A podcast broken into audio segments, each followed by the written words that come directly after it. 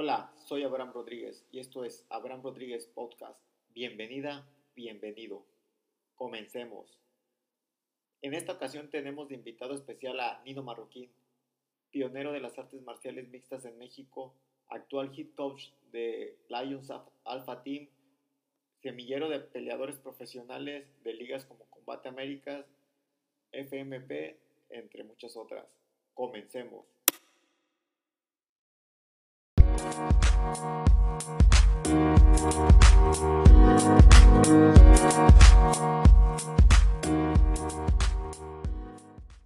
Antes que nada, comencemos, así que comencemos por el principio. ¿Cómo empezaste en este, en este deporte? ¿Cómo es que llegas aquí? Eh, generalmente, cuando, desde muy niño, ya ves que, al menos mi generación, yo soy del, del 80, fui influenciada por artistas marciales como Van Damme, Bruce Lee, Steven Seagal. Eh, había un género de películas en el cual se, exhibían mucho las artes marciales. Entonces yo creo que eso de una u otra manera nos, nos dejó muy impregnado pues la idea ¿no? de tener que saber eh, defenderte, de, de, de, tratar de, ser el, el chico que, que, que, salvaba el día, si me explico. Y en un inicio, pues antes nada más contábamos con taekwondo y recuerdo que muy pequeño lo practiqué durante tres años, si mal no recuerdo, de hecho ahí tengo mi, mi diploma en el taekwondo y me sirvió mucho como disciplina, me sirvió mucho para, para entender la, las bases, la, la, las cuestiones de lo que se, se refería a, a, un arte marcial. Pero a como iba avanzando el tiempo y te, iba, te ibas haciendo pues adolescente, buscaba siempre pues, algo más, ¿no? Algo más, algo más, algo más, en lo cual eh, implicar un poquito más de, de, adrenalina, un poquito más de riesgo. Y recuerdo que se empezó a ver el Muay Thai. Y en aquel entonces eh, había un, amigo que era jefe de seguridad de, de, de, un, de un antro, de un bar. Y eh, una vez lo vi pelear fuera, de, fuera del bar, me acuerdo que eh, se hizo ahí una trifulca y, y y me tocó verlo combatir con cuatro o cinco personas y la manera en la que se desenvolvió pues me quedó muy impactado porque en aquel entonces no teníamos pues tanto tantos recursos para ver cómo, cómo defenderte de esa manera. Y me acuerdo que le pregunté y él fue el que me indució con me, me, me perdón, con este Oscar Vázquez de Soldado Jim. Entonces mi primera academia en la que yo fui y, y de la que yo me enamoré de, y del deporte que yo me enamoré fue el Muay Thai.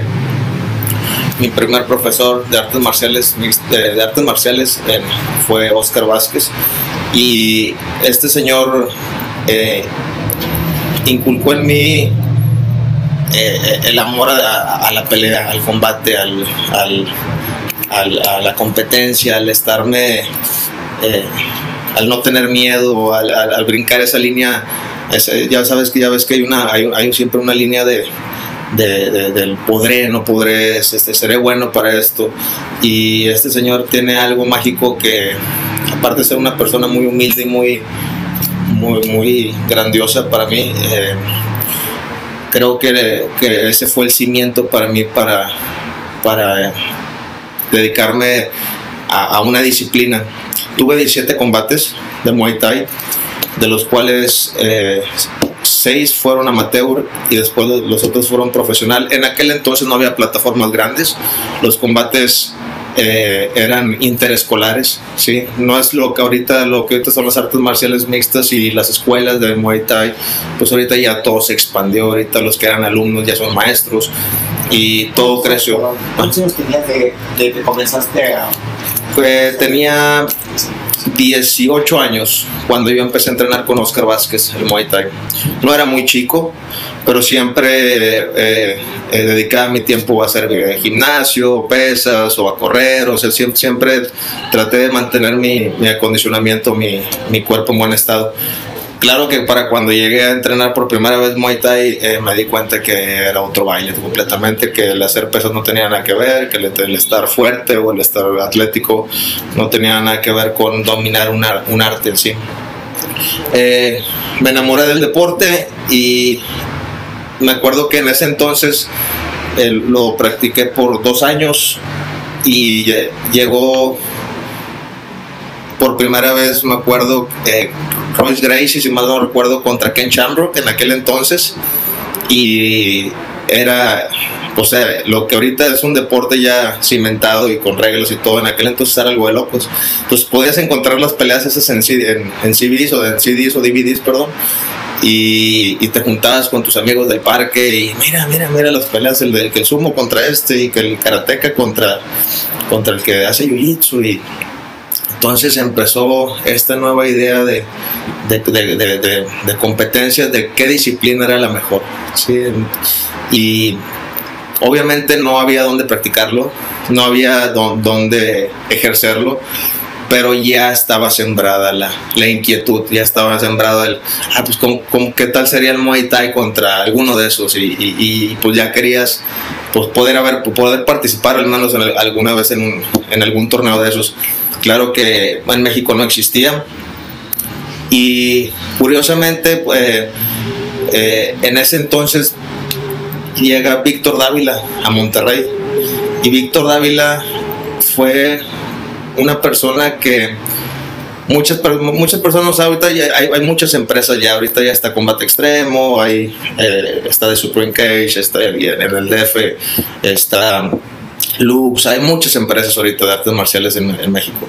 Y en aquel entonces lo que era algo que podías ver nada más en la tele Víctor Dávila tuvo la, la visión de traerlo a Monterrey por primera vez.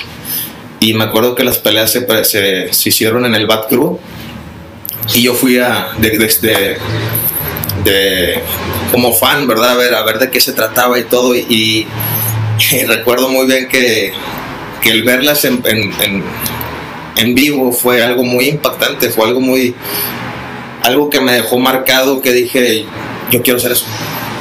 Algún día no sé cómo ni no, no sabía si obviamente veías a los atletas que estaban ahí adentro y pues eran atletas todos eran todos eran foráneos eran gringos eran eran colombianos eran eran eran otro tipo de carrocerías y no sabía cómo lo iba a hacer, no sabía con quién me iba a apoyar, no sabía qué tenía que hacer, simplemente me acuerdo que dije algún día lo voy a hacer.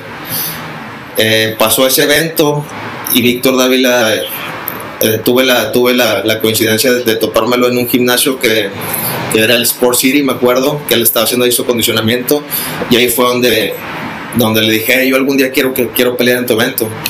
Y me dice, ¿qué es lo que practicas? Y le dije, Muay Thai. Y me dice, bueno, ve, ve a mi oficina y platicamos.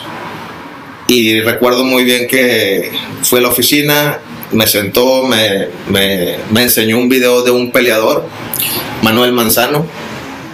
Eso fue en el 2000, en el 2002. En el 2002, te estoy hablando del 2002. Y me enseñó un video donde él estaba entrenando, me dice, estoy, estoy buscando oponente para él.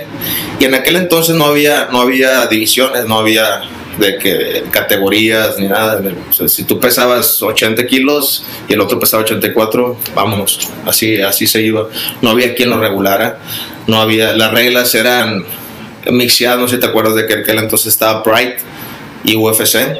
Entonces las, las reglas, podías pisar el, la cabeza, podías patear la cabeza en el suelo, podías tirar rodillas en la cabeza en el suelo, podías tirar codos descendente.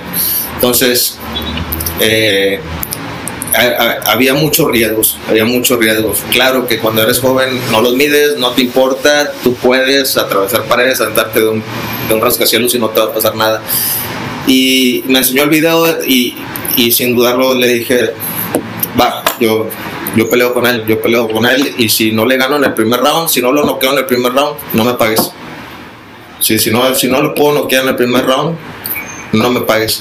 Esa fue mi oferta para que él me, él me, me, diera oportunidad de pelear en su evento. Sí, bueno, y si estabas completamente seguro, solo fue como, chicas, madre, quiero aventar. Es que fíjate, ahora sí que te puedo decir que, que ahora sí que cuando eres joven, Ajá. la falta de experiencia te hace, sí, sí, sí, decir, sí, vámonos todo. Y, y, la realidad es que ya, ya como vas creciendo y vas tomando experiencias y, incidentes y esto, ya te vas haciendo consciente de los riesgos y si puedo no puedo.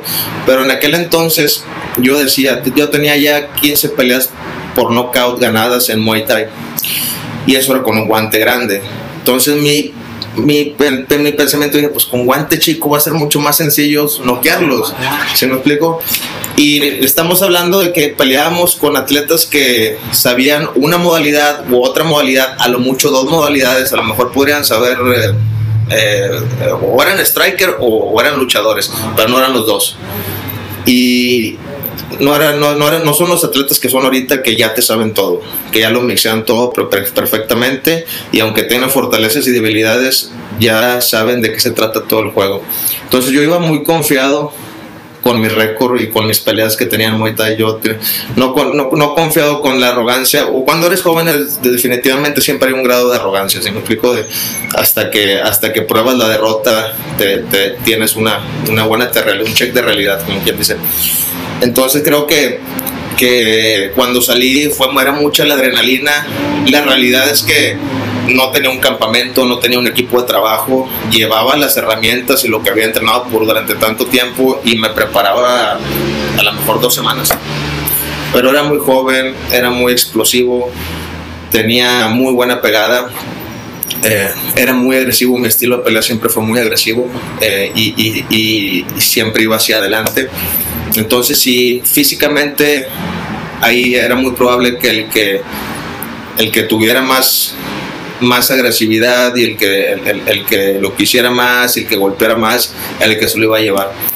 Y tuve buenos resultados, aunque, aunque me tocó pelear con, con personas que en papel estaban arriba de mí porque ellos ya tenían experiencia en Estados Unidos, ya esto ya tenía, ya tenía fluidez.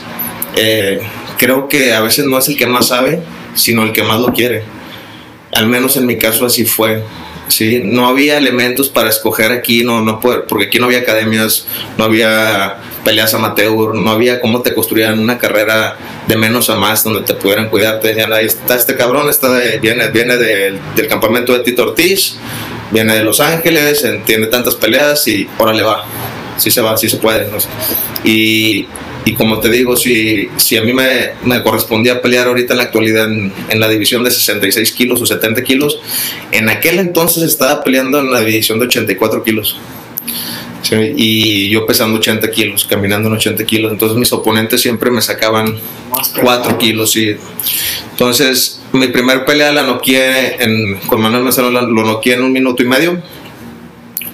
Eh, cumplí mi promesa y después de ahí todo fue demasiado rápido, demasiado acelerado, pero las oportunidades vinieron una tras otra, una tras otra, una tras otra. Mi segunda, mi segunda pelea profesional me la ofreció contra Shannon Rich. Shannon Rich es un peleador veterano que en ese entonces cuando iba a pelear conmigo iba por su pelea número 100. Él iba a festejar su pelea número 100. Él ya había peleado en Pride, había peleado con Sakuraba, había peleado con Frank Shamrock. Entonces la gente que, que nos está siguiendo ahorita, si sabe algo de historia de esto, sabe de lo que estoy hablando. Pero me acuerdo que Víctor David fue a mi oficina porque yo trabajaba en aquel entonces con mi, con mi padre y me dijo, si le ganas a este güey te vas a ir al UFC.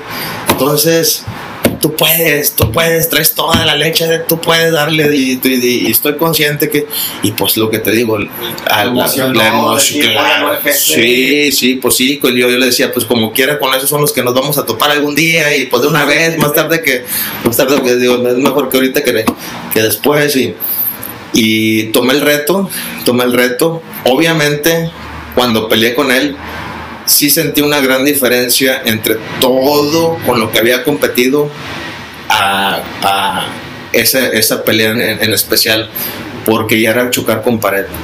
Si ya generalmente era a- a los otros era pegarles y se iban hacia atrás, o en algún momento se quebraban, o en algún momento se doblaban, o se abrumaban por la fuerza o la potencia y con, con Shannon Rich no fue, no fue el caso. Con Shannon Rich era pack, pack y de regreso lo- me, me- regresaba lo mismo o más. Eh, bendito Dios, y esto quiero, quiero, quiero serlo, quiero ser muy, muy honesto en esto. eh, al final del round le quebré una costilla, que eso fue lo que hizo ¿Cómo se la quebraste? eh, una rodilla. Una rodilla. Pues digo, mi especial era, era el Muay Thai, entonces lo que yo traía era golpes, codos, rodillas. Y, y tiene que ver mucho con lo, con lo siguiente. Si es su pelea número 100, cuántas peleas no ha tenido, cuántas lesiones no tiene, cuántas lesiones no viene cargando. Yo era joven, era muy joven, yo, mi máquina era prácticamente nueva. No tenía la experiencia de él, pero podía aguantar todo el castigo. Y, y en lo personal, siento que fue una pelea en la que el, prim- el- ese round, porque fue un solo un round, eh, fue un round muy difícil, muy duro. Los derribes, los derribes fueron por parte de él, el striking fue por parte mío. Pero la pelea se terminó porque él ya no salió el segundo round. Él ya no, ya no quiso continuar. Esa pelea fue la que me hizo de nombre, por así decir. Sí, de- de- de- por, por así decir, de, de, darme cuenta que posiblemente podría, podría hacer algo en este deporte, sí. Y todo lo demás se fue dando, se fue dando una pelea a la vez, eh, ir mejorando, ir conociendo eh, cómo funciona mi cuerpo, mi cardiovascular, las demás, las demás disciplinas que tenía que adoptar, el jiu-jitsu, la lucha, todo eso fue eh, pues, en el transcurso del, de- de- del, del camino. Bueno, en tu carrera vi- eh, bueno, he visto que está, has llegado a reality shows. Eh, bueno, en el Sherlock encontré tu récord de 7-3, pero supongo que es mucho mayor. ¿eh? Sí, en aquel entonces no se, no se, no se podrían registrar todas las peleas y ahorita hay un desorden en eso. Sí, hay muchos peleadores que me cuentan lo mismo. En aquel entonces sí, si tú ahorita agarras a peleadores locales de aquí de México, peleadores con una trayectoria enorme, por ejemplo como el Pistolero Medrano que tiene muchas peleas, pues muchas peleas las tuvo aquí y tú te vas a Chardok y no, no se la registran. Arriola, por ejemplo, también tiene un récord bastante amplio, es uno de los peleadores más activos que, que tiene México y desgraciadamente porque ha peleado en, en- en empresas locales que no sé qué se deba, a lo mejor porque no estaban reguladas del todo como se debía con las federaciones que están este ahorita ya ahorita ya está todo ya está todo más regulado entonces en aquel entonces hablar de Cherdo que era eh, muy, muy difícil que, que- que- te lo, que te lo registraran todo. Las peleas que siempre estuvieron registradas fueron cuando peleé internacionalmente, que casi la mayoría de mis peleas fueron de carácter internacional. ¿En dónde? ¿En Estados Unidos? Eh, no, internacional me refiero con, con gente de fuera. ah, sí, más- en México. Una- unas fueron en México, otras en Costa Rica, en Brasil peleé también. Fui, la, fui el primer mexicano que peleó en Jungle Fight. Fue el primer mexicano que fue a pelear allá, eh, representando el país.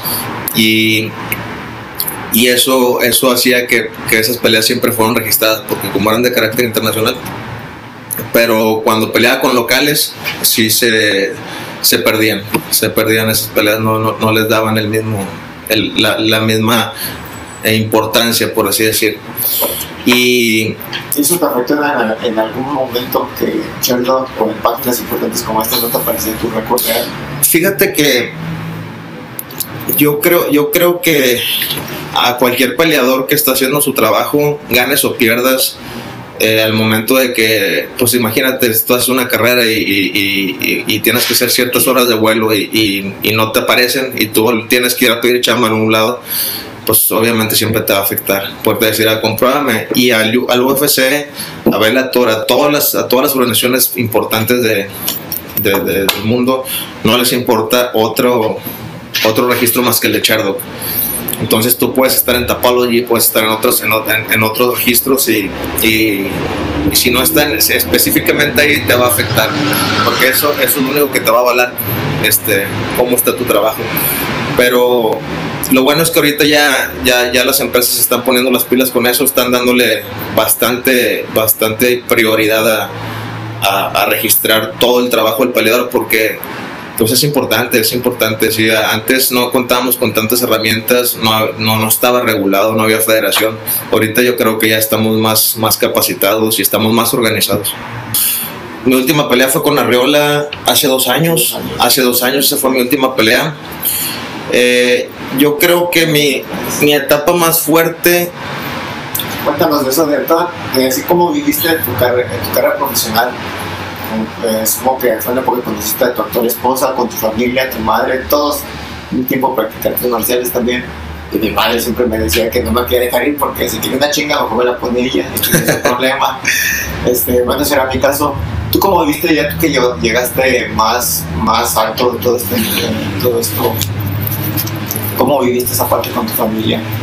Mm, fue, fue difícil, fue difícil porque cuando a mí me, me, apareció la primera oportunidad para pelear, yo estaba estudiando mercadotecnia y estaba en mi último semestre. Ah, ya. Ya estaba en mi último semestre por recibirme, entonces ya lo que le seguía era hacer prácticas profesionales y la tesis. Y en mi caso, mi padre ya tenía eh, una empresa donde tenía un puesto para, para todos nosotros. Entonces ya teníamos prácticamente, eh, nos habían brindado estudios, nos habían, nos habían brindado eh, esa capacitación para poder ejercerlo en, una plataforma que pues prácticamente ya estaba todo hecho, ¿se me explico? Entonces imagínate, antes de recibirme yo tuve que tomar la decisión entre hacer mis prácticas profesionales y mi tesis o ponerme a entrenar para hacer mi, mi debut profesional con, con Víctor, que fue la pelea que te mencioné en un inicio. Y con mucho sacrificio tuve, tuve que tomar una decisión. Ahora sí que hay una parte que dice que los padres quieren algo para ti. Tus padres siempre van a querer lo mejor para ti, obviamente pero tu sentir, mi corazón siempre, mi, mi, sueño desde que era un niño, desde que estaba yo eh, estudiando y que estaba, posiblemente estaba el pizarrón ahí, pero yo estaba pensando en que quería estar haciendo esto, en que quería estar entrenando en algún lado, entrenando allá o peleando acá. Entonces cuando se presentó la oportunidad, eh, fue difícil, pero tomé la decisión de dejar mis estudios, congelarlos e irme a preparar y decirle eso a mis padres y les papás, ¿sabes qué? Se presentó esta oportunidad, voy a dejar toda la carrera a mi último semestre porque ah, tengo que prepararme y pues fue un choque, fue un choque con, con, con, ellos. Prácticamente lo que se me dijo fue, pues ya estás, ya eres un adulto, si quieres hacer eso, hazlo, pero yo no te voy a apoyar. Entonces me, estuve, me salí de mi casa a los 21 años, a los 21 años, 22 años, si no me recuerdo, eh, con un colchón, 6 mil pesos, fui a rentar un lugar y, y le aposté a esto. Sí, le aposté a esto. Eh, todo lo que todo, todo lo que conllevó eh, el hacerlo fue abandonar mi comodidad porque eh, prácticamente siempre mis padres pues nos brindaron ese apoyo, ya sabes, tienes un techo, no te falta comida, no te falta este cama, casa y pues irte irte a un lugar eh, con un colchón y empezar de cero para hacer lo que lo que tú sientes que es lo que quieres hacer sin importar lo que tengas que hacer pues lleva muchos conflictos emocionales. Entonces, en un principio sí, cuando salía a pelear lo hacía con cierto odio. Sí, no, no, no siempre. Eh, para mí eso era un. Tengo que demostrar que puedo. Sí, no. Eh, el, el, momento que, que me, me, me, dijo, me dijo mi padre, pues ándale a ver cómo, a ver cómo te va a ver, a ver si vas, a ver si puedes realmente, pues me dice, ¿cuánto vas a ganar por pelea? Y le dije, es que no sé. Le dije, tampoco sé si voy a ganar de las peleas, si voy a vivir de las peleas, o tenga que hacer un, voy a hacer un proceso de una carrera, primero tengo que ser alguien para después, pues, buscar vivir de ello. ¿Cómo hacías para sustentarte? Digo, hice cosas, y... hice muchas, hice muchas cosas que no me gustaban. Sí, trabajé en muchas cosas, trabajé de, de seguridad, trabajé... ¿Aprovechabas tu conocimiento marcial? Pues, pues digamos, digamos que el, el, pelear te hace relaciones, sí, te hace de relaciones, entonces mucha gente me, me, me, me apoyó. ¿No siempre tuviste opciones de, pues no de vivir bien, al menos de tener que comer para Pues no, no fue fácil, no fue fácil porque... ¿Cómo fue todo ese proceso? Fue muy desgastante, muy desgastante porque tener que hacer cosas las cuales no, no, no, no, son de tu agrado para sacar un mínimo para sobrellevar tu proceso eh, es duro, pero te hace valorar, te hace valorar mucho eh, te hace aterrizarte en una realidad de que si no estuvieran tus padres, ¿cómo, cómo serían las cosas?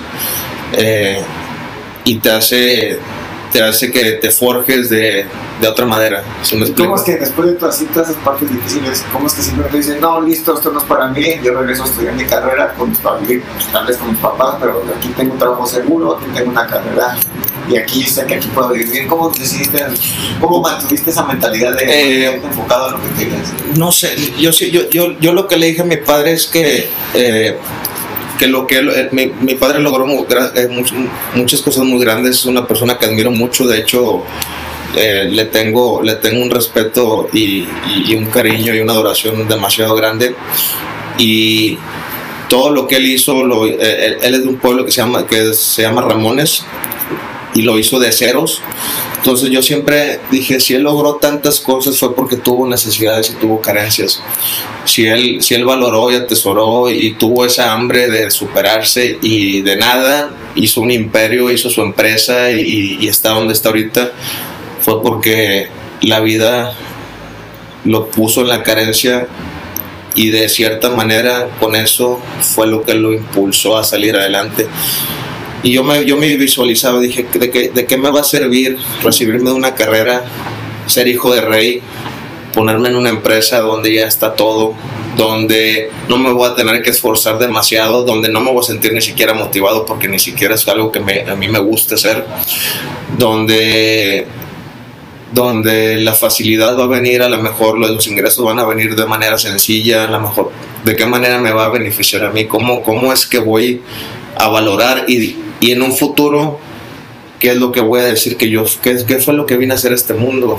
Eh, mi papá me puso todo en bandeja de plata, mi papá fue el, que por él salía adelante, entonces yo, yo sentí que dentro de mí yo quería decir yo hice esto. Este es Nino Marroquín, mi padre se, nos, nos, nos llama, me llamo igual que mi padre. Este es Nino Mar- Marroquín Señor, hizo esto. Este es Nino Marroquín Junior, hizo esto. Y esa, esa era mi visión, esa era mi visión desde muy joven. Dejar un legado, creo que todos, todos muchos buscan eso, pues, las personas importantes lo que buscan dejar algo, Y si te fijas, una huella, perdón, una huella positiva. Y si, y- y si te fijas, es una buena oportunidad, era una, una excelente oportunidad porque era algo que no existía, era un deporte que no existía, entonces me tocó ser eh, afortunado en ser pionero.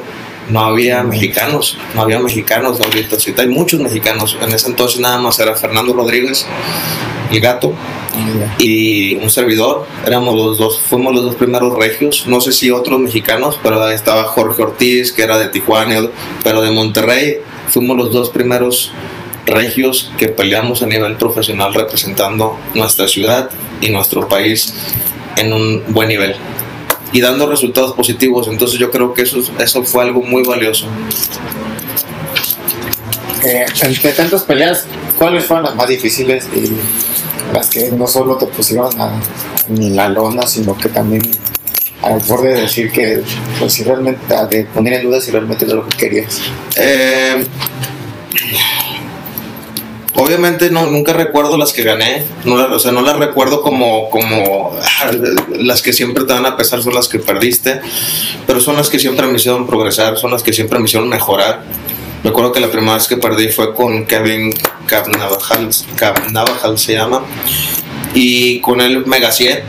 Me gaseé, me- me- por primera vez, eh, mis peleas siempre acababan en el primer round, entonces cuando pasé al tercer round, por primera vez conocí lo que era el cardio, lo que tenía que ser pelear de manera inteligente y no tan agresiva, el, el trabajar más tu cardiovascular, el bajar de peso, evoluciona, Sie- siempre las derrotas las vi como algo muy positivo.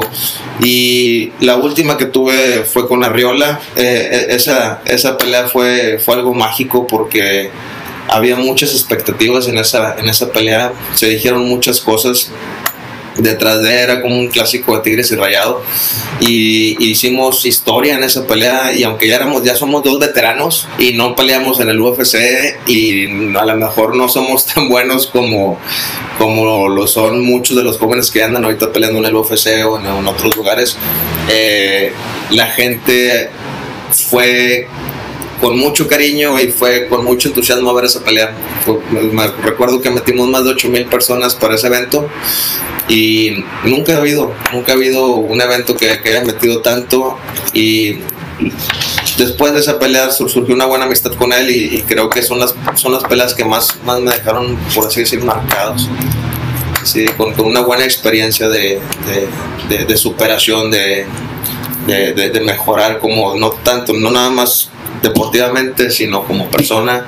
Se aprenden muchas cosas en el proceso. Se aprende cuando, se libra una guerra, ganas o pierdas, se aprenden muchas cosas y siempre se evoluciona. Eh, bueno, actualmente eh, manejas a Lions, que es una academia muy importante, tiene peleadores muy, muy importantes en Combate Américas, en empresas como TCC eh, y otras más del país. ¿Cómo comenzó? Eh, veo que comenzaste como Combate Libre. Sí, Víctor Dávila tenía una, una afiliación que se llama Combate Libre.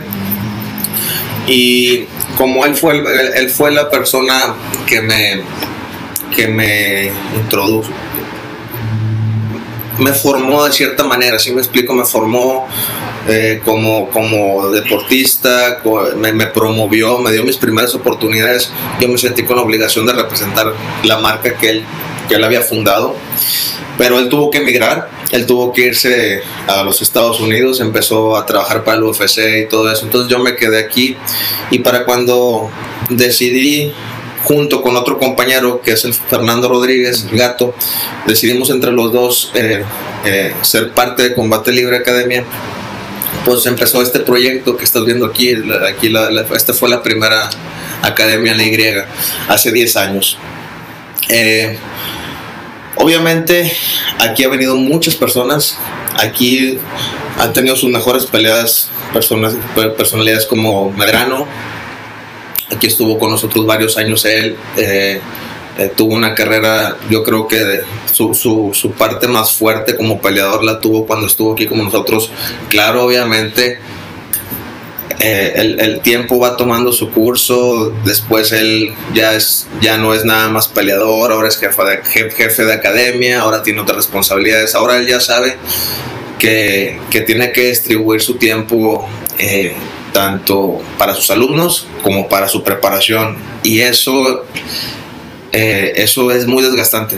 Entonces, a mí me pasó algo muy similar cuando yo abrí Combate Libre.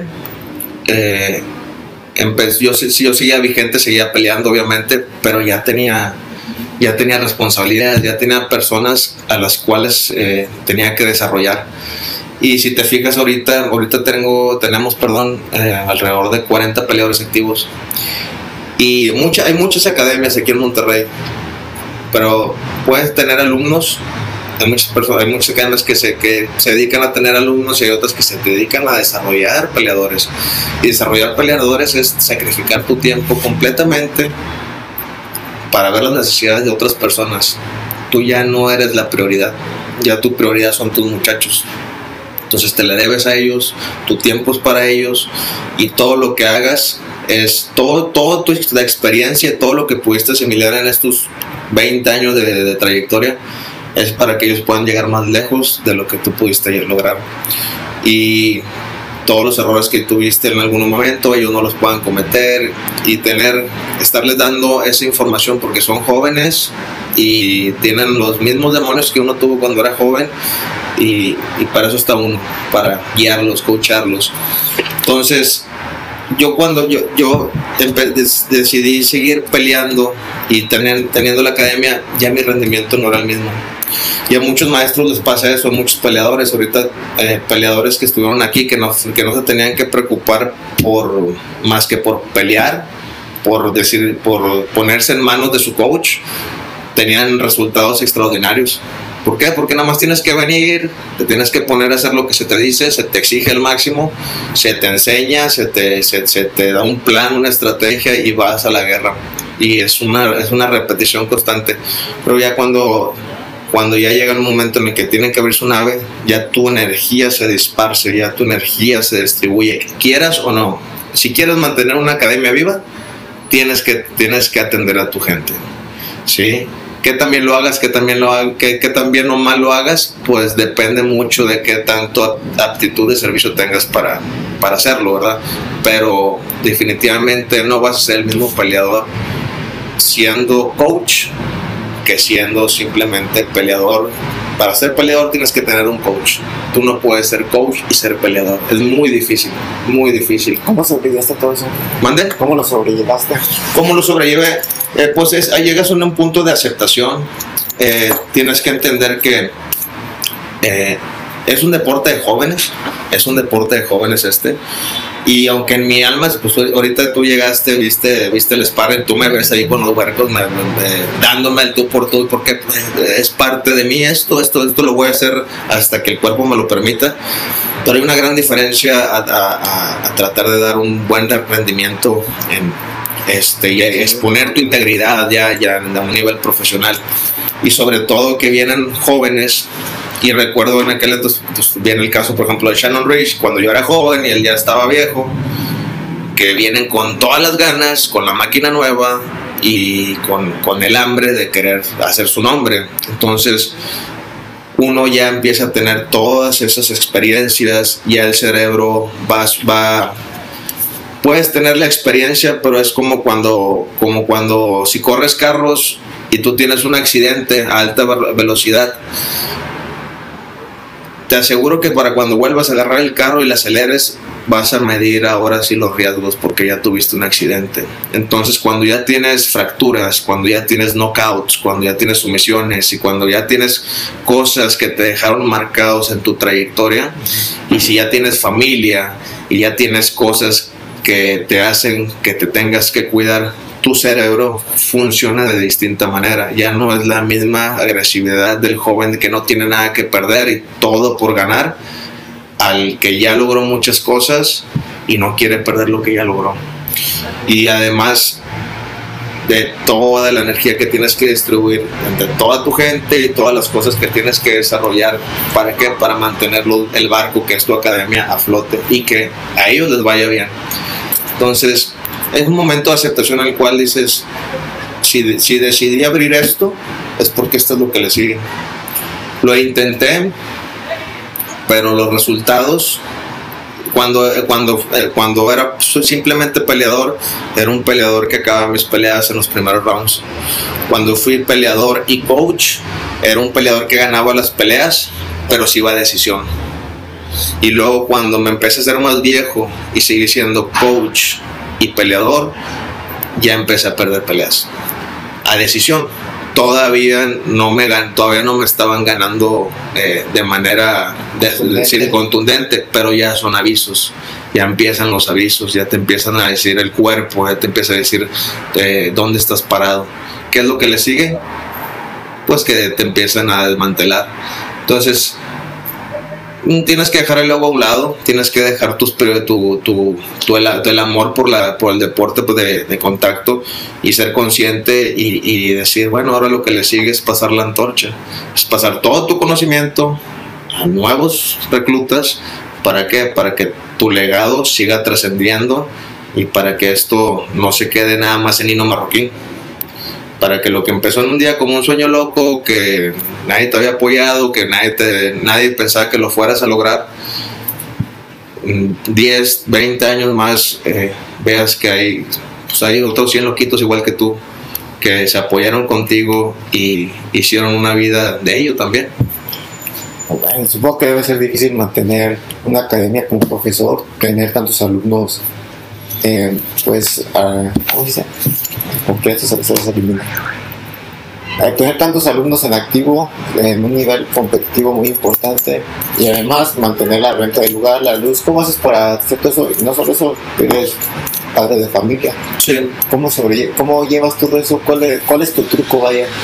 Fíjate, para hacer todo eso toda la vez y tener, no dejar de caer a tus alumnos, no dejar caer tu gimnasio y mucho menos tu familia, que todo se vaya como en equilibrio. Bueno, no sé cómo manejas todo esto. Pues mm, creo, creo que to- todo, todo conlleva en la sinergia de to- todos los alumnos que tú ahorita puedes ver, todos los peleadores que estamos ahorita aquí y, que ya tenemos, yo creo que alrededor de 7, 8 años. Eh, aquí ha venido mucha gente, pero de- las esencias, por eso, por eso se llama Lions. Eh, cuando, yo, cuando yo decidí cambiar el nombre de Combate Libre Lions, fue, fue una decisión difícil, pero volvemos a lo mismo. Yo quería hacer algo en lo cual todos mis alumnos se identificaran. ¿Sí me explico? En aquel entonces yo tomé, la- yo tomé una decisión de, de- de darle seguimiento a lo de combate libre por, por respeto y lealtad y eso, pero no había, una, no había un seguimiento académico por parte de una línea de trabajo, ¿sí me explico? Entonces, eso fue, eso fue lo que dije, bueno, si no hay un seguimiento académico, no es como que dices, bueno, lo voy a poner Gracie y hago un sistema de los Gracie, si no hay un seguimiento académico, entonces voy a hablar con mi gente, le digo, ¿cómo, cómo, cómo, nos vemos? ¿Cómo, cómo, se ven ustedes? Y todos empezaron a decir, no, por,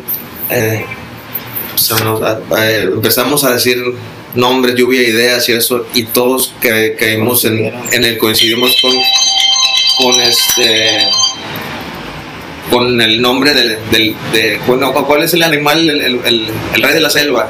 Pues león, ¿y cuál es el, el- el animal que, que, que embona más a nuestro estilo de pelea? Porque somos agresivos, que siempre vamos para adelante, que somos territoriales, y, león, el león, el león, el león. Entonces, ellos fueron los que estuvieron enamorados con la idea de que nos cambiáramos a Lions.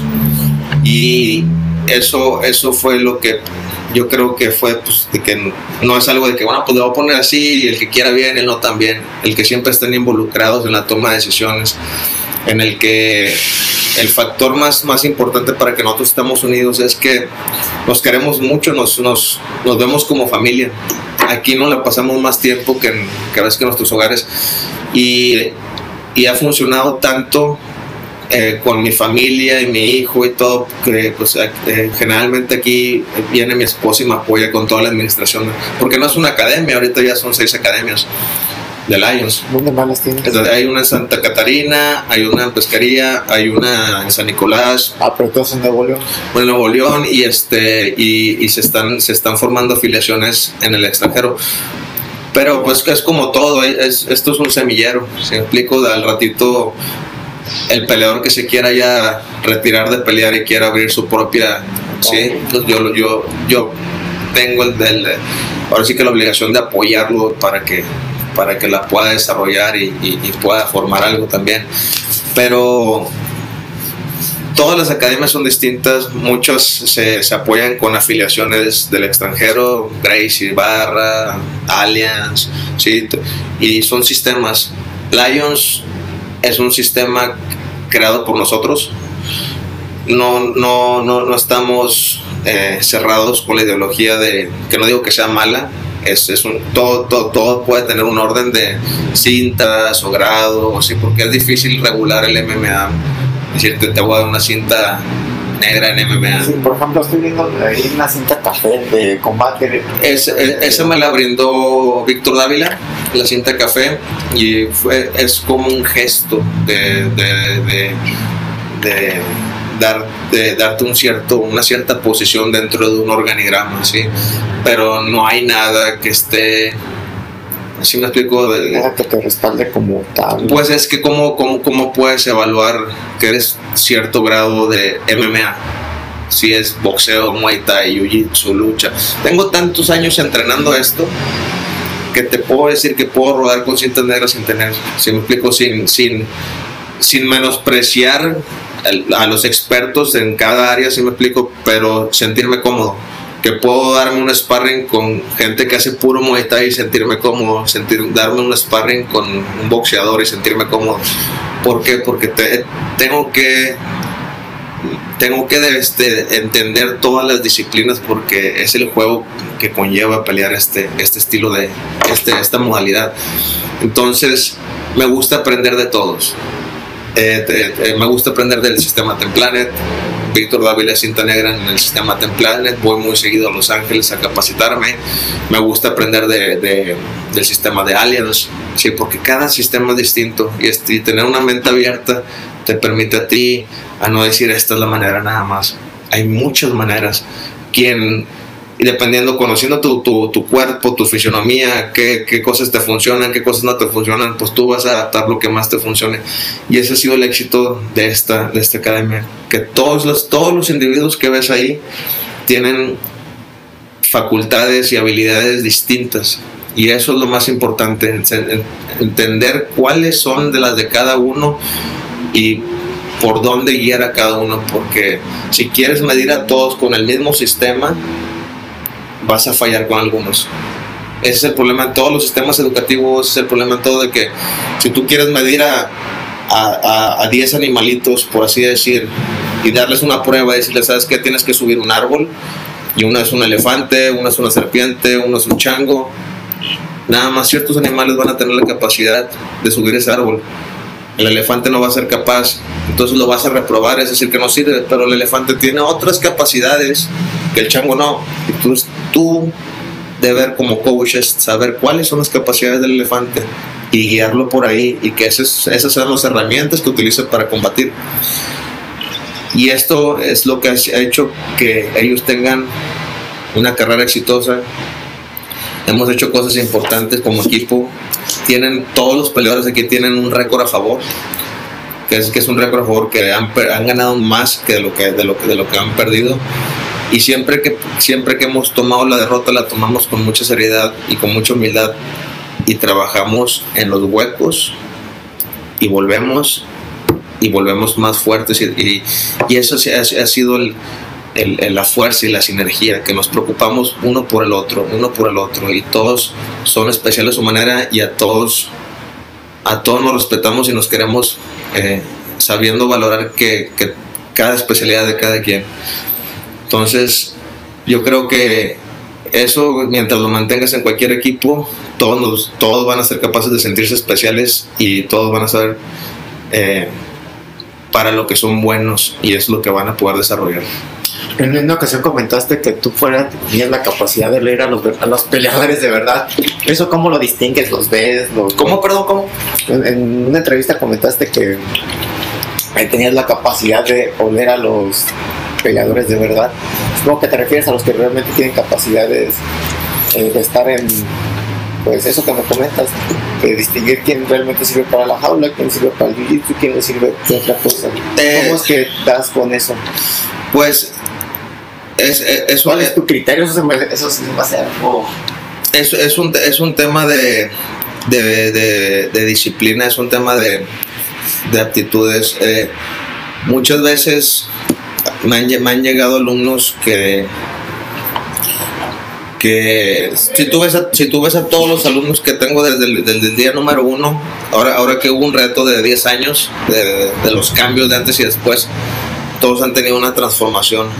Si tú te agarras al elemento principal que llegaba aquí, tú dices, ah, de simple vista, tú, tú puedes juzgar de que nunca vas a pelear o, no estás hecho para esto.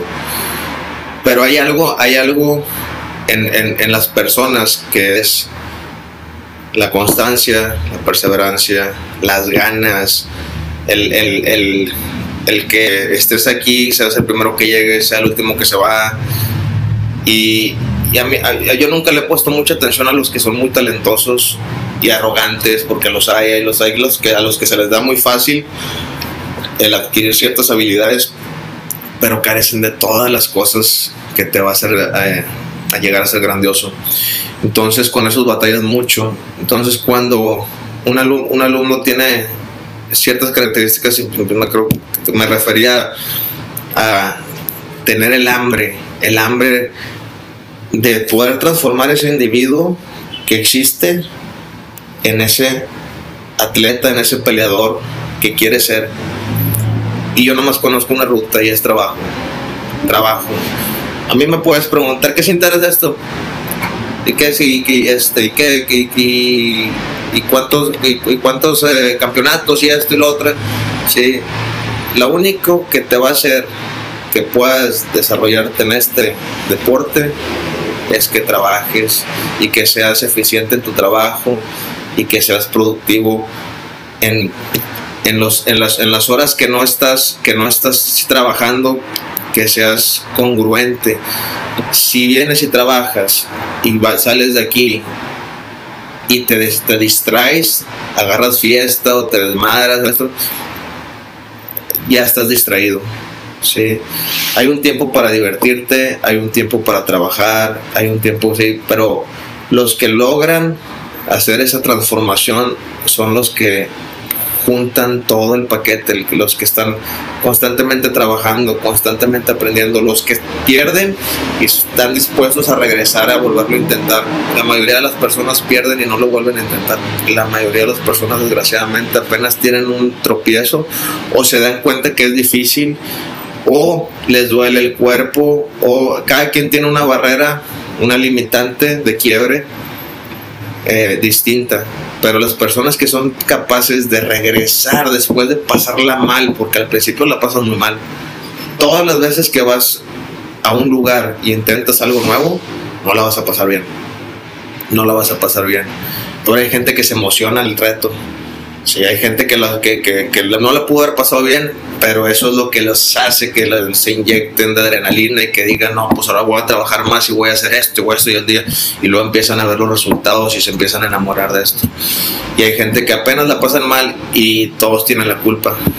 Es que no me quieren, y es que son bien, se la bañan ahí, y es que yo también fui alumno, yo también, yo también empecé de cero, yo también tuve que aprender disciplinas que no sabía absolutamente nada. Cuando hacía puro Muay Thai tuve que aprender eh, Jiu-Jitsu y tuve que pasarla mal. Me tuvieron que tapear miles de veces para entender cómo empezar a enseñar a defenderme. Y no me gustaba, y porque a mí me gustaba la pelea de pie, pero como no me gustaba, como no me gustaba estar de espaldas, era donde primero empezaba y en la posición que menos me agradaba era la que más practicaba. Cuántas personas están dispuestos a ponerse en, ese estado de desconfort, ¿sí? Y eso es lo que uno ya con tanta experiencia ve y, es capaz de, pues, asimilar en una persona, más, es más que nada una suma de, acciones, no, no, no, es tanto que los vea y a simple ojo, ya, tú eres peleador, no, es tus acciones hablan por ti mismo después de haber pasado toda esa odisea de salirme de mi casa, estar en contra de mi familia, estar, estar peleado con los míos, y, porque aquí se platica muy sencillo, pues estoy hablando que son cuatro años, tres, cuatro años de, de muchas cosas, de muchas circunstancias, de mucha adversidad. Y lo más importante en la vida es tener el valor de seguir lo que da tu corazón no a lo que se te dice, no a, la, no, a tu razón, no a, no a, lo que te dicen que es lo mejor para ti. Y, y es curioso porque, mira, mis hermanos, y pues ahora sí voy a balconear un poco a mi familia, mis hermanos tomaron la ruta que mi padre les ofreció.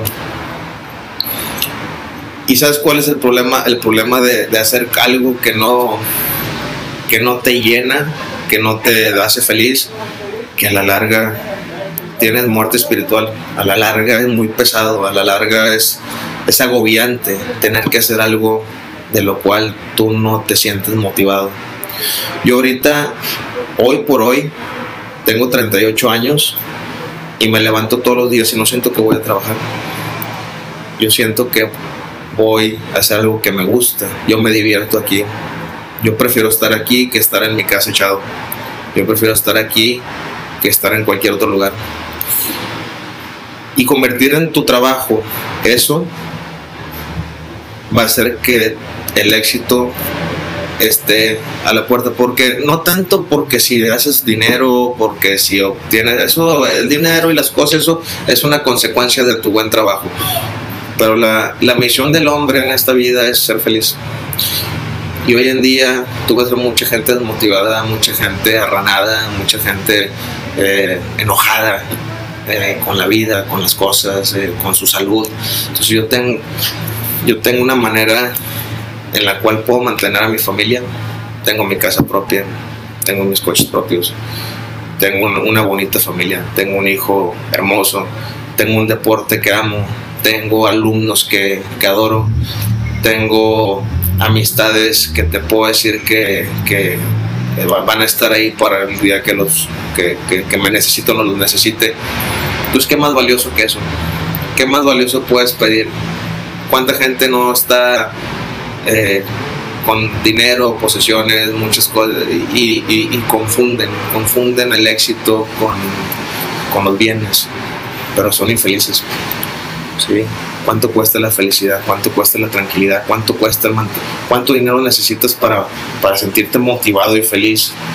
¿Cuánto dinero necesitas para, para comprar a alguien para que te quieran? Hay cosas en la vida que no, que no las vas a tener la respuesta en la mano hasta que ya pasas toda esa odisea, todo ese, todos esos pergaminos y todas esas cosas que fueron difíciles. Y fíjate que es lo, lo que, lo que es más curioso y más satisfactorio de, de, todo, de todo este viaje que, que, que pude tener de, en, en, en, en esta toma de decisiones. Además de tener las academias, tengo- tenemos una empresa que se llama The Supreme Cage y hacemos eventos de artes marciales mixtas, entonces promovemos el, el deporte también. Entonces ayudamos a mantener viva la, la llama. Y mi padre nunca fue a verme a, a pelear.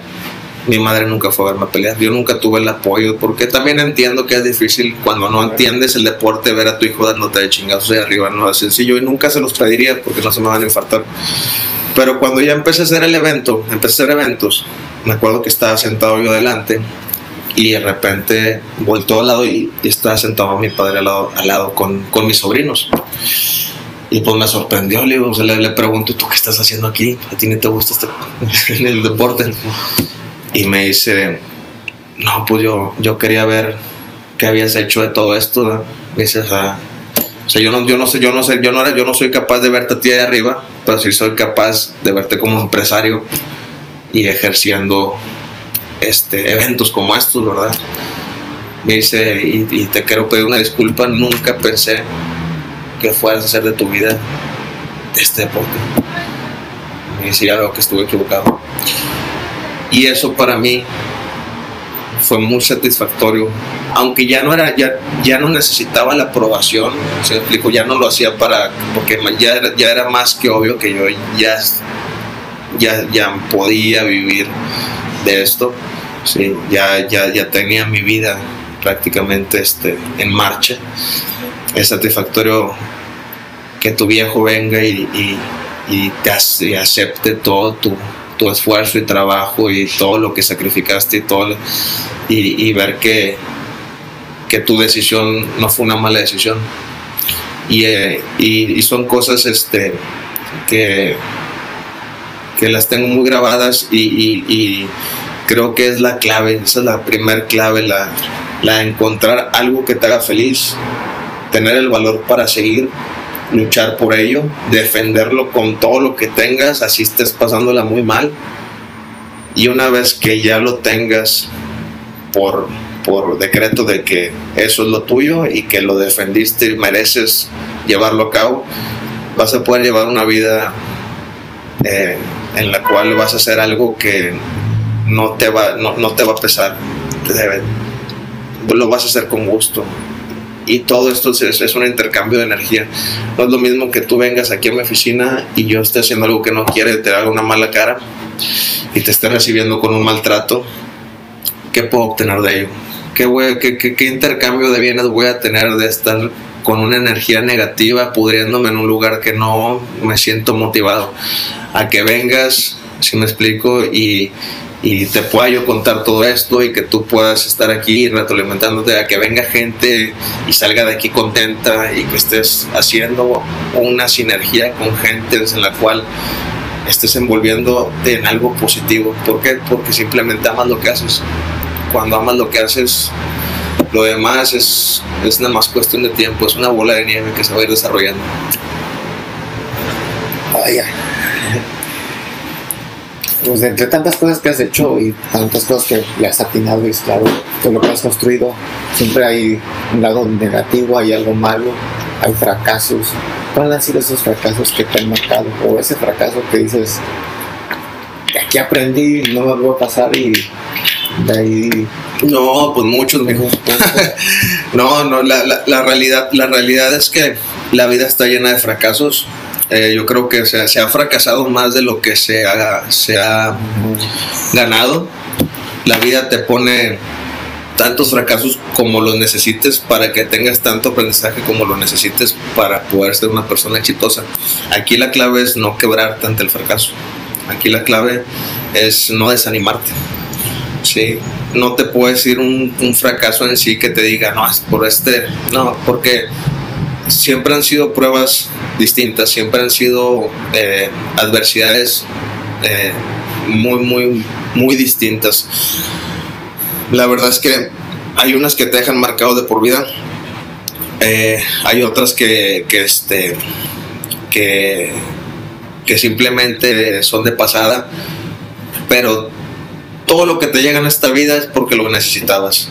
Todo, toda adversidad, todo fracaso, todo problema, toda situación extraordinaria es porque necesitabas esa lección en ese momento. Tu actitud, la manera en cómo tomes ese fracaso, esa adversidad o e, e, es, ese momento incómodo que estás pasando o eso, eso que te duele es lo que va a diferenciarte de los demás y es lo que te va a hacer o que seas una persona exitosa o que, sea una, o que seas la víctima o que seas una persona que se hace cargo de su pinche cagadero, por así decir, ¿sí me explico? Y la realidad es que hay problemas que son dramas, y a qué me refiero con dramas, hay situaciones que que sí son fuertes y que sí te puedes hacer la, o sea, que, que, tienes derecho a deprimirte, que puede ser una enfermedad, puede ser una pérdida de algún familiar, que tienes derecho a, a sentirte muy mal, ¿sí me explico? Pero todo lo demás, todos los problemas que se te puedan presentar en la vida, cualquier otro tipo de fracaso, es meramente mental hasta donde lo quieras hacer de grave. ¿Sí me explico? Los problemas son completamente creados en la cabeza, no, no, son, no, no son tangibles. ¿sí? Y si te pones a analizarlo fríamente, si ahorita te pregunto a ti, oye, ¿qué problema tuviste hace cinco años? Pues eh, el mes tal, no te vas a acordar. Y tuviste problemas, te lo aseguro. O desde este mes a este mes, va a hacerlo para extenderlo más. ¿Qué problemas tuviste en el 2003? No te vas a acordar pero en ese momento te aseguro que te estuvieron agobiando y que te estuviste martirizando. Entonces lo que fui aprendiendo con el tiempo es, ¿para qué sumergirte tanto en, en, en, situaciones que a lo mejor no tienen solución o que si la tienen, pues la van a tener? Entonces, si la tiene, deja que tome su curso. Si no la tiene, pues ya no te preocupes. Y en el transcurso de la, de, de la problemática, Simplemente no te agobies, no te enfermes por ello. La vida está llena de retos, de situaciones, de situaciones extraordinarias. Cada, cada cosa yo la veo como una bendición porque todo eso es, es, un, es un método de aprendizaje que no te lo da ni la escuela, no te lo dan, no te lo da las personas. Eso se vive de manera individual tus experiencias que te dejaron marcados a ti, las tuviste que vivir tú y nada más tú sabes de qué manera te ayudaron. Si yo vengo y, veo tus problemas y, lo más seguro es que, o no yo, o cualquier otra persona te van a juzgar ah, es que tú hiciste esto, tú hiciste aquello, sí, pero tú no sabes por qué lo hice, tú no sabes por qué cometí esos errores, tú no sabes en qué situación estaba en ese momento, tú no sabes cómo me sentía, qué cosa estaba pasando, cómo estaba mi familia, cómo está. Hay muchas, somos personas que van cambiando, van mutando, van, modificando su esencia, su energía, sí, y siempre estamos en esa guerra del yin yang, yin yang, bueno, malo, toma decisiones buenas, lo que habla ahorita con los muchachos, buenas decisiones, malas decisiones, buenas decisiones, malas decisiones, y esa guerra es constante en tu cerebro. ¿Sí? Entonces te vas enseñando a tomar buenas decisiones, te vas enseñando a tomar decisiones con tu sentir. Y cuando tomas malas decisiones, ¿sí? Te vas enseñando a reconocer por qué lo hiciste, por qué te dejaste guiar por ello y aprender de ello y ponerlo en un lugar donde ya no, sé, no, no lo vas a volver a repetir. Y esa es la manera que, en que vas a evolucionar como ser humano como persona. Es una, es un aprendizaje constante y los problemas que son ahorita en un futuro no van a ser, van a ser otros, van a ser de andropausia y los que van a ser de, después de después de ¿sí me explico? Entonces, ahorita es una etapa distinta, cada año es una etapa distinta y no estamos preparados porque no la hemos vivido.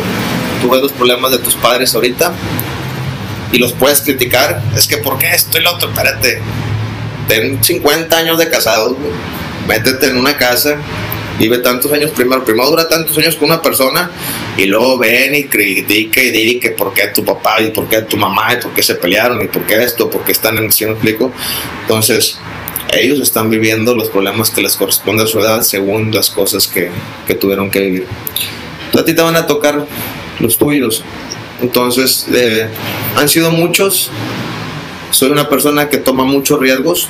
Soy una persona que conoce a muchas personas y hay muchas energías en ello, muchas energías en ello, pero trato de, estar con las personas correctas, ya me enseñé a, delimitar lo negativo, no dejar que entre, no dejar que me afecte, no dejar que eh, tenga un espacio dentro de mi mente y eso es lo que ha hecho que eh, mi energía no se contamine tanto y sobre todo que, no me, que, no me lleguen esas malas ideas y esas, esas malas situaciones a mi vida, porque como te sientas, como lo pienses, es lo que vas a traer.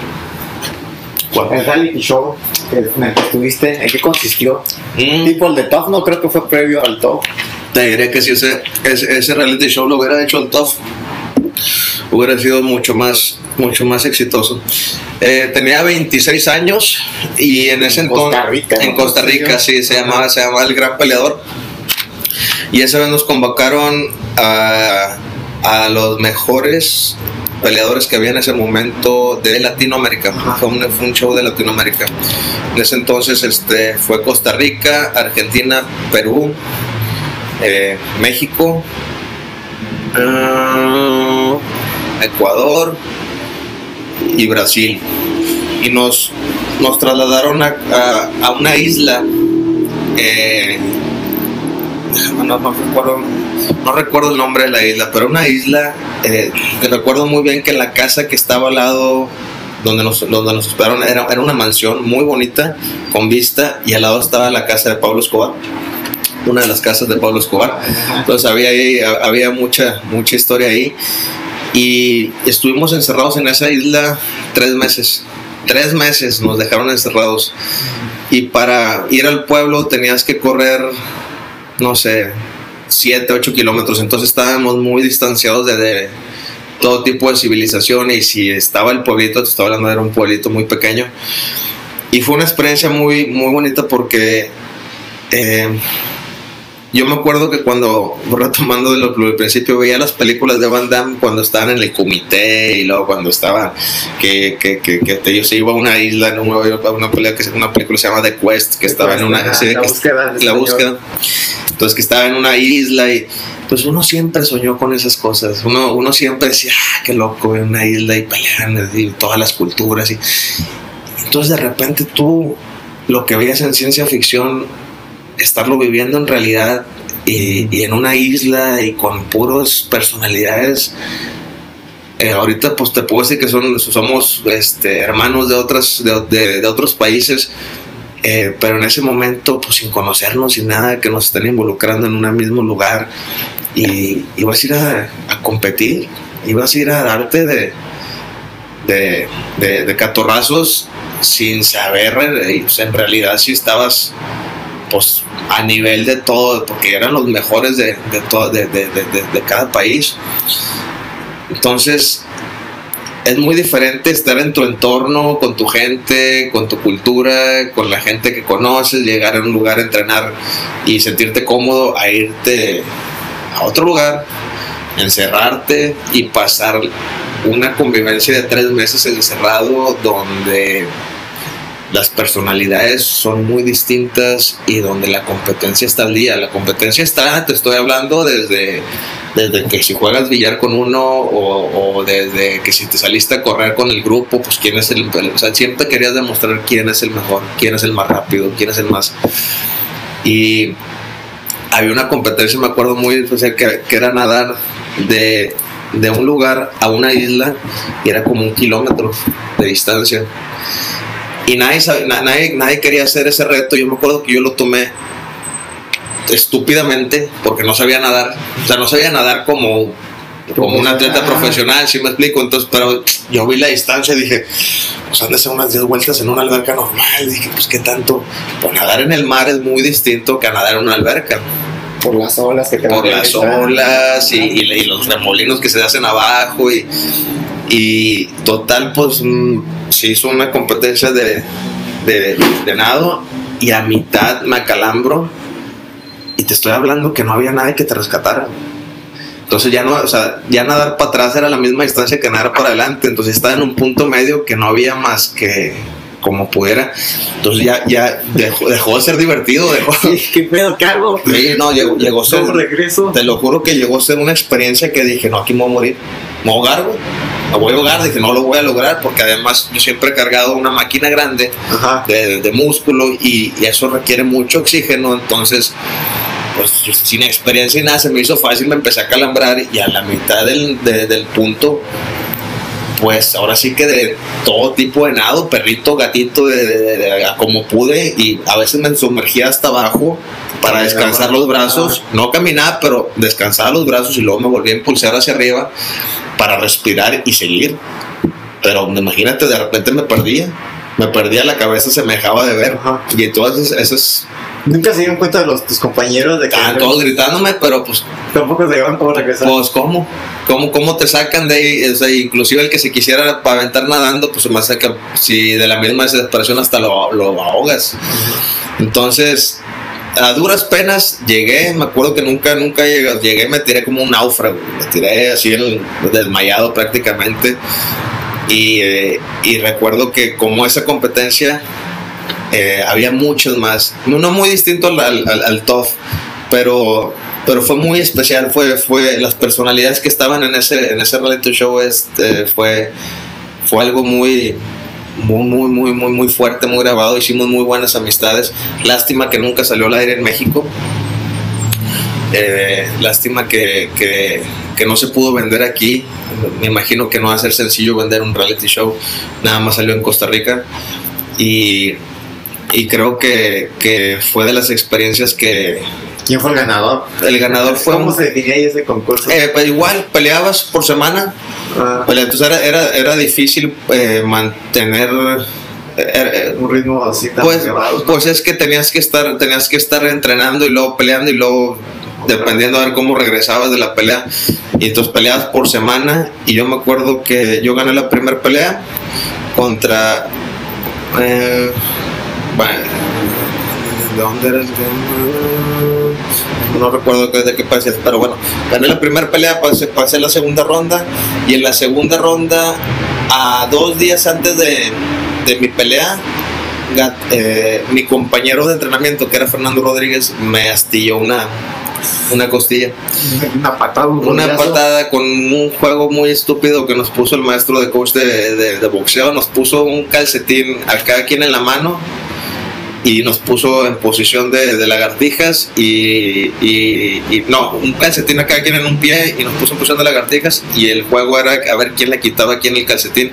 Y donde yo le tomo una pierna y le estaba quitando el calcetín con la otra pierna me empezó a dar talonazos y me pegó el talón en la costilla y ahí, ahí, se, ahí se fisuró. Entonces ahí terminó mi, mi, exper- mi experiencia con esa, con esa pinche lesión. Entonces fue, fue, fue pues ahí, ahí fue mi, mi tristeza.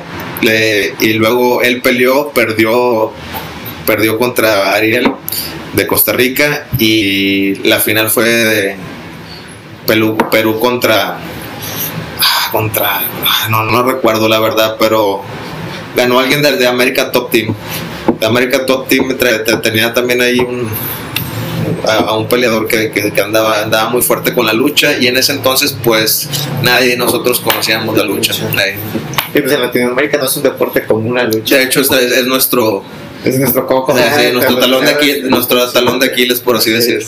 Sí, he visto cómo se batalla con eso. Sí, tienes mucho, mucha plática. A lo mejor ha sido parte de, de tu éxito en el verbo que tienes. Pues es, es que lo que es que lo que lo que te digo al final al final del día pues eh, es como que pues la, la misma vida no la, la- lo que o sea para mí ahorita fue un flashback platicarte todo esto es un flashback y Como me comentas, tienes muchos conocidos. Supongo que eso ha sido parte también fundamental de, de este éxito.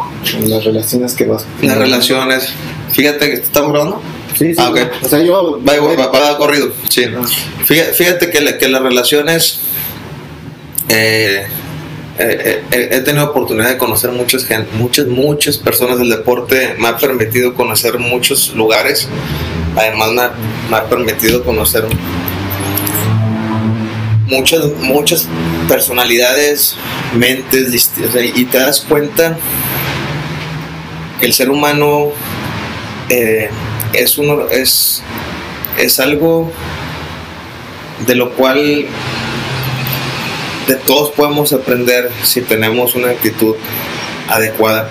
Desgraciadamente en nuestro país o, aquí localmente, y aunque me siento muy orgulloso de decir que Monterrey en sí eh, somos una, una diferencia en cuestión de cómo nos llevamos entre academias, pero en otras zonas casi siempre hay una guerra, siempre hay una, una, distinción.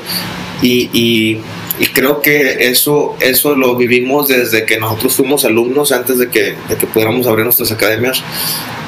Y es algo que nos molestaba. A mí me molestaba mucho como alumno que mi maestro me dijera, pues, sí, ve y dile a aquel que yo y que esto y que el otro. Y, era una, una guerra de ego de quién era mejor, pero yo creo que eso lo entendimos nosotros ya en un futuro y logramos hacer pues, la diferencia.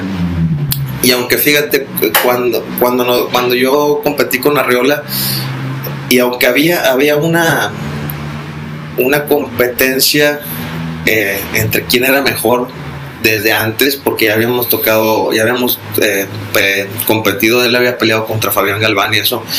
Yo creo que cuando ya que nos acercamos y platicamos después de que competimos y eso, y él ganó, eh, le pregunto, ¿y por qué, ta- por qué nos traíamos tantas ganas? güey? O sea, ya sin confianza, ¿verdad? Si estábamos en el camino. Me dice, no sé, güey. Me, dice, no sé, güey. La verdad es que no sé, no sé. Eh, pues yo decía, pues ¿por qué tanto? Y, y- y yo creo que a veces la competencia que se genera, ese tipo de energía que se genera, es una, es una, admiración, una admiración que nos tenemos, pero mal canalizada. A lo mejor, eh, yo, yo digo que yo lo admiraba de cierta manera por las cosas que él había logrado y él me admiraba de cierta manera por las cosas que yo... Pero en este deporte, la admiración y eso, cuando tenemos naves distintas, pues se da con un tiro. Si me explico, si no, no se le saca provecho. Si me explico, no, podría, no me podía ir yo al Vips con él así decirle, eh, pues vamos a echar una cotorreada, porque yo te admiro un chingo. ¿sí me explico? Eh, yo creo que toda esa energía que se generó fue porque, pues bueno, esa admiración de, bueno, pues yo, yo digo que yo soy mejor, yo digo que y él decía que él era mejor y pues vamos a darnos vamos a darle, sí, pues a esto nos dedicamos, ¿no? Sino al final del día. Y, y, y creo que lo importante es que después de eso, ¿qué se genera después de eso? ¿Qué se genera de esa guerra? ¿Qué se genera después de, de todo esa, ese drama y esa adversidad? Pues, si tú tienes la capacidad de un enemigo hacerlo tu amigo, ya estás evolucionando, ya estás aprendiendo de qué se trata todo esto. Sí, porque cualquiera puede ir por la vida haciéndose enemigos o dice muchas veces, dice más de cómo te vas de los lugares, de que cómo llegas.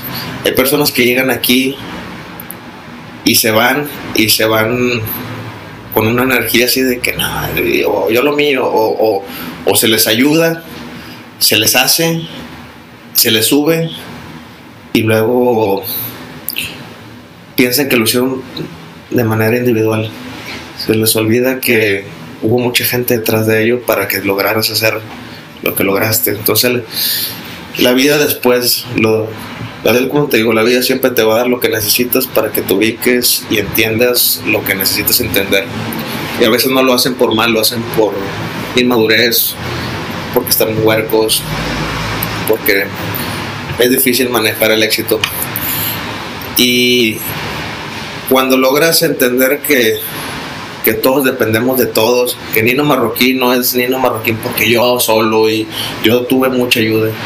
Yo conocí a muchas personas, Víctor Dávila fue, siempre lo voy a mencionar, clave en, en, mi, en, mi trascendencia en este deporte. Oscar Vázquez fue el primer, la primera persona que me abrió la puerta al Muay Thai. Él fue una persona que donde yo lo vea, yo te lo voy a saludar y lo voy a reconocer como mi profesor. Sin importar todo lo que yo haya avanzado y lo que haya logrado, ni lo que yo haya crecido, si soy más o soy, si me explico, porque eso es, o sea, para mí él va a ser mi profesor. Siempre lo voy a ver con respeto, sin importar quién sea quién y quién haya logrado qué. Porque si no hubiera conocido a ese señor, yo nunca, hubiera, yo nunca me hubiera dirigido a la mejor en esto. Si yo no hubiera conocido a Víctor Dávila y él hubiera, me hubiera dado la oportunidad por pelear por primera vez, yo nunca hubiera tenido la oportunidad de empezar algo, en esto. Si no me hubiera dado la confianza de ser combate libre, si no me hubiera... Entonces, yo con todas esas personas sigo teniendo una, una bonita amistad, un agradecimiento muy grande sin importar el camino que tenga que tomar. Y eso, eso, eso es bueno, ser agradecido. Y todas las personas que me han puesto la vida después, ¿está de acuerdo o desacuerdo con ellas? A lo mejor no pienso igual que ellas, pero respeto el hecho de cómo ellos puedan pensar.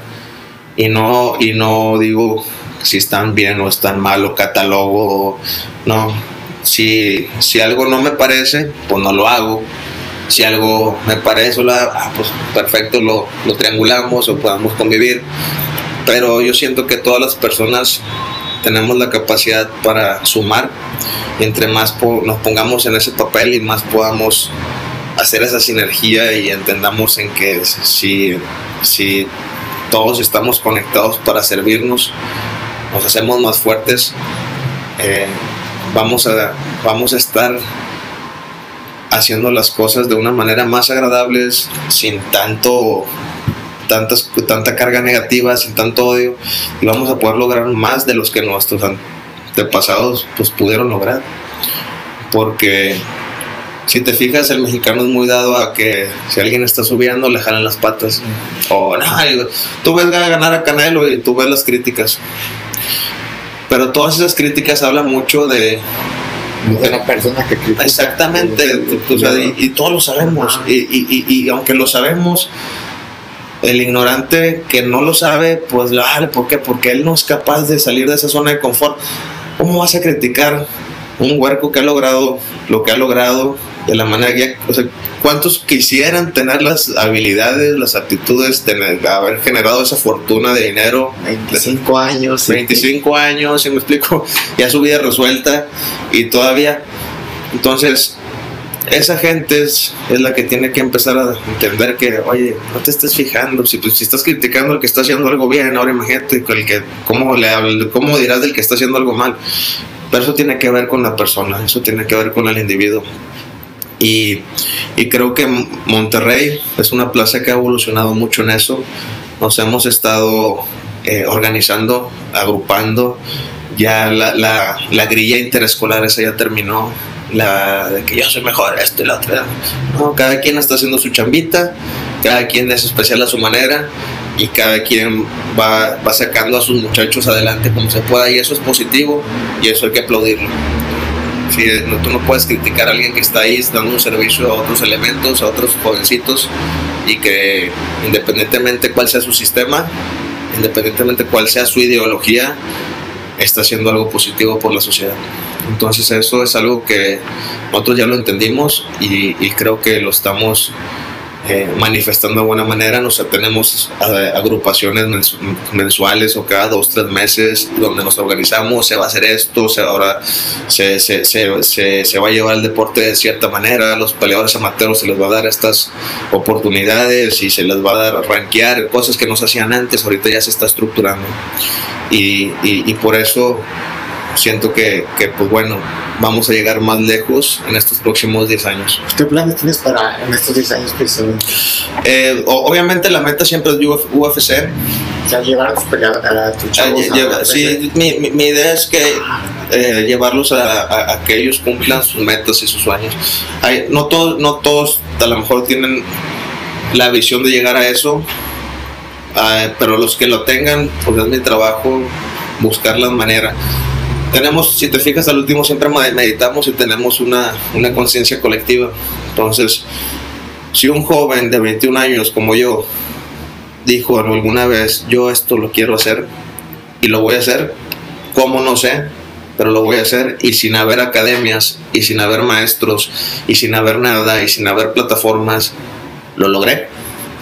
Ahora imagínate si juntamos a todos estos elementos trabajando en una misma idea en común, con todas las facilidades que ya hay, con una academia, con un equipo, con plataformas, va a ser más sencillo atraer ese objetivo.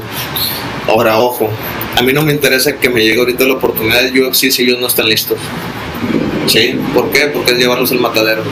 Sé muy bien el nivel que se requiere, sé muy bien las millas que se requieren para estar ahí, entonces no tengo prisa.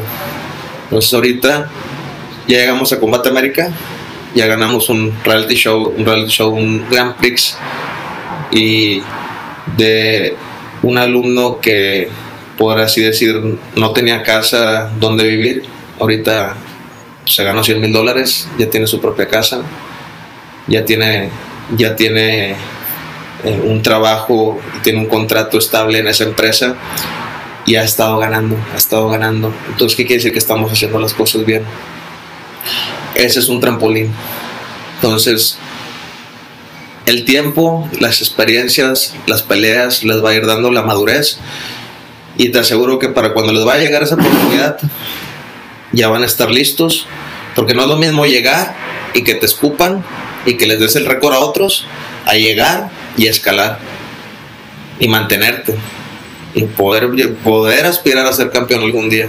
Entonces para eso hay que ser pacientes trabajar, seguir firmes trabajando y seguir sobre esa misma ideología de no desesperarse. Lo que te digo, es que ya quiero, es que ya, es que estamos...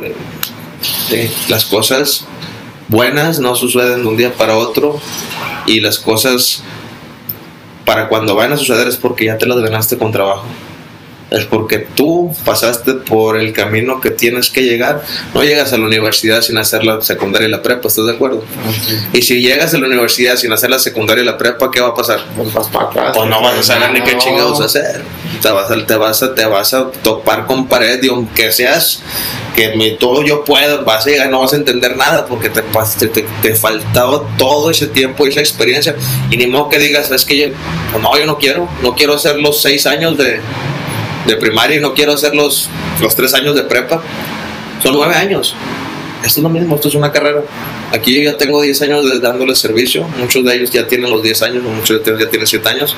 Entonces lo que les digo, aquí llegaste en kinder, fuiste la primaria, ¿sí? posiblemente ahorita estás en la universidad y posiblemente te hace falta hacer maestría.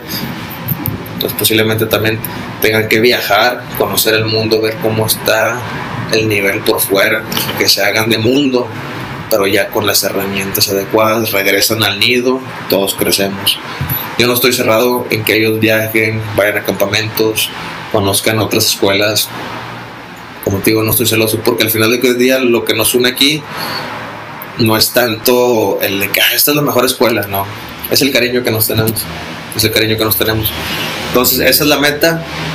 Está bien puesta la, la, la marca y creo que vamos en el camino correcto.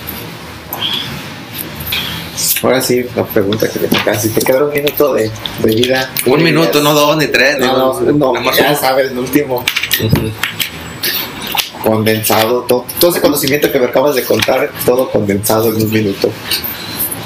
Eh, pues si tuviera que dejarle un, un mensaje a mi hijo en mi último minuto es, es sigue tu corazón eh, haz siempre lo que lo que te mantenga feliz no hagas caso a lo que otros digan, no pongas tus metas o tus sueños en los miedos de otras personas. Tú puedes ser la persona que quieras ser, lograr lo que desees sin importar cuánto, cuánto se diga que, qué tan difícil, que, que, otros quieran para ti. Lo más importante en la vida es qué es lo que tú quieres para ti, qué es lo que viniste a hacer este, a este planeta, qué, qué de, de dejar cuando ya no estés aquí. Sí, sé feliz, busca hacer feliz a otros. Y siempre honra a tu madre, honra las amistades y honra a toda tu familia, a todos tus seres queridos. Y, pues trata de, de buscar en, un plano siempre gente positiva que, que te deje algo bueno y salte todo, todo, todo lo que te genere tristeza, todo lo que te genere depresión, todo lo que te, te limite de, pues, de, lo grandioso a lo que viniste a este planeta. Pues muchas gracias Nino por haber aceptado esta invitación. Un placer. Un placer. Profe, profe Nino. ¿Cómo